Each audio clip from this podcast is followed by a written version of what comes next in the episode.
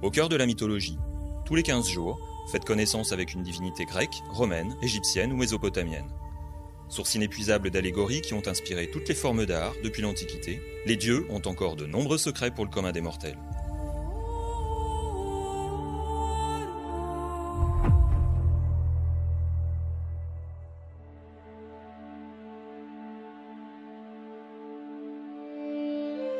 Dès sa naissance, la formidable force physique d'Hercule, fils de Zeus, ne fait aucun doute. Ce don impressionnant, probablement lié à son ascendance divine, aurait dû lui faciliter l'existence. Le destin en a décidé autrement, car la vie d'Hercule est une longue série d'épreuves qui mènent le héros aux quatre coins du monde. C'est ce que va nous raconter aujourd'hui Barbara Cassin, philologue et philosophe, spécialiste de philosophie grecque et académicienne. Bonjour Barbara Cassin. Bonjour. Aujourd'hui nous allons donc parler d'Hercule, pour commencer, pouvez-vous nous dresser un portrait rapide de ce demi-dieu vénéré de la Grèce antique? D'abord, il est beau. Il est fort dans toutes ses statues. On le voit dans la statuaire. La statuaire grecque et, la, euh, disons les, dessins sur les vases, euh, c'est quand même, pour moi, les, parmi les plus belles choses qui existent. Et donc Hercule, on le voit comme un, comme un colosse, mais euh, un homme, un homme beau et en pleine possession de sa force.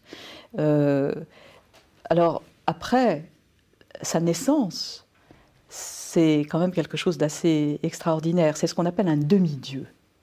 C'est-à-dire que c'est le fils de Zeus et d'une mortelle. Le fils de Zeus, le roi des Olympiens, et d'une mortelle, Alcmène.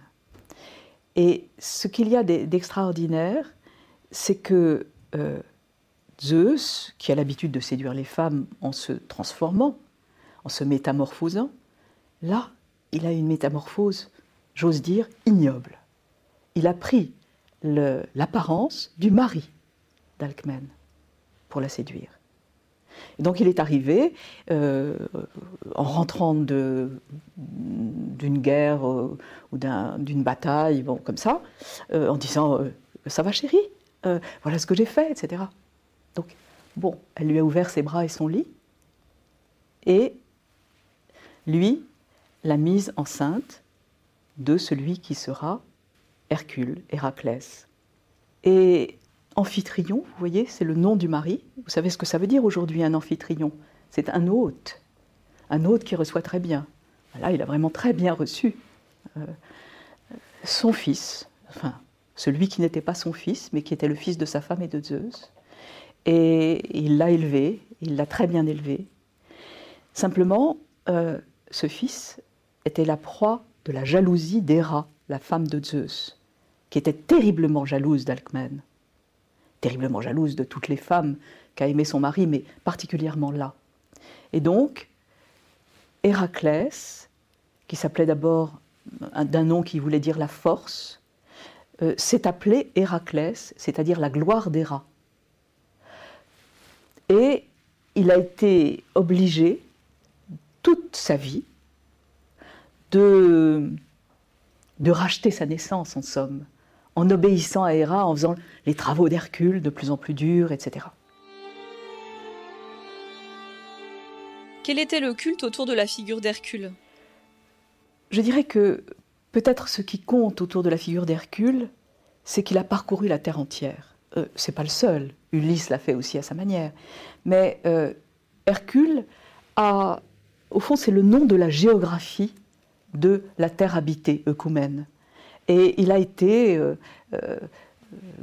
jusqu'aux enfers, mais il a été au jardin des Hespérides, il a, été, il a combattu l'hydre de Lerne, il a nettoyé les écuries d'Augias. Je veux dire, il, est parti avec ses travaux dans tous les coins du monde y faire quelque chose. Donc on peut dire que d'une certaine manière, Hercule, euh, c'est le premier nom de la géographie.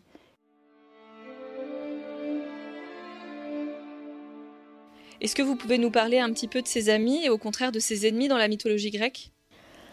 Sa grande ennemie, c'est Héra, c'est-à-dire la femme de Zeus, la légitime, on peut dire, de Zeus, qui le poursuit de sa, de sa vindicte et de sa haine, euh, et de, de sa jalousie par euh, procuration. Et donc, euh, il a sans cesse à, prouver que, eh bien, il est capable de rendre grâce à Héra en, faisant un travail de plus, une peine, ponos en grec. Hein. Ponos, c'est les travaux d'Hercule, erga aussi, ce sont les, à la fois des douleurs et des, et des travaux. Est-ce qu'il y a des faits d'armes ou des aventures qui ont construit sa célébrité? Alors ces faits d'armes, c'est justement ce qui s'est passé dans tous ses travaux.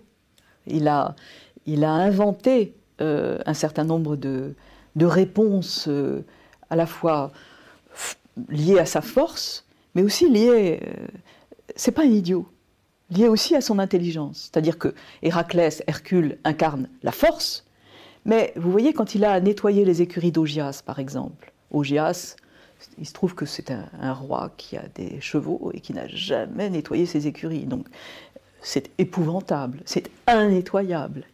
Eh bien, les écuries d'Augias, il les nettoie en détournant des fleuves. Et les fleuves rentrent dans les écuries et les nettoient. Et c'était infaisable. Mais c'était faisable comme ça. Donc voilà, euh, je pense que Hercule, il est à la fois aidé hein, par un certain nombre de dieux qui l'aident et qui, qui lui veulent du bien, et en même temps toujours contré par Héra qui exige encore plus. Mais ce sont ses travaux qui l'ont rendu célèbre. Est-ce qu'il y a une anecdote méconnue à son sujet que vous voudriez nous raconter? Je ne sais pas si cette anecdote est très méconnue, mais en tout cas, euh, le moment le plus, le moins herculéen d'Hercule, si vous voulez, c'est le moment où il est euh, sous l'emprise d'Omphale, qui est une, une, femme barbare, libyenne probablement, dont il devient l'esclave. Parce que ça, c'est aussi euh, la colère des rats, hein, qui le fait rendre esclave. Donc il devient l'esclave d'Omphale, et là, il s'habille en femme, et il file. Et on voit, il y a des tableaux qui montrent Omphale et Hercule en train de filer, cette espèce de colosse habillé en femme. Tout ça, il faut bien comprendre, ce sont des histoires, des récits, comme des contes de bonnes femmes, mais des contes de bonnes femmes qui ont toujours un sens. Comme les contes de bonnes femmes d'ailleurs. Merci Barbara Cassin. Si ce portrait d'Hercule vous a donné envie d'en savoir plus sur ce personnage, je vous invite à le retrouver dans le deuxième volume de la collection Au cœur de la mythologie de Géohistoire et Le Monde, en vente actuellement chez votre marchand de journaux. Nous, on se retrouve dans 15 jours pour dresser le portrait d'Ulysse, personnage central du poème épique d'Homère, l'Odyssée. À très vite Au cœur de la mythologie, un podcast à écouter tous les 15 jours sur Apple Podcast, Audio Now, Deezer, Castbox et Spotify.